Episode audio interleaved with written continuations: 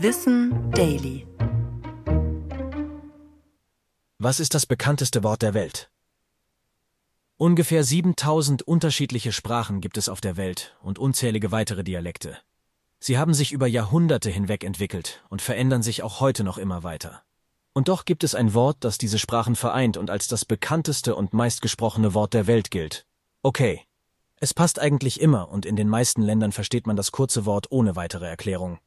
Bislang konnte aber nie so richtig bewiesen werden, wie es entstanden ist und wofür die Abkürzung genau steht. Eine Theorie besagt, dass 1839 in der Boston Morning Post das Kürzel OK für All Correct stand.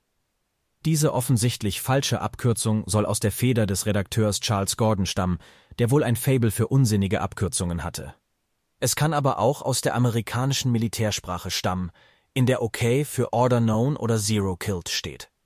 Andere Forschungen meinen den Ursprung in der afrikanischen Sprache Wolof zu sehen, in der es das Wort Wukei gibt.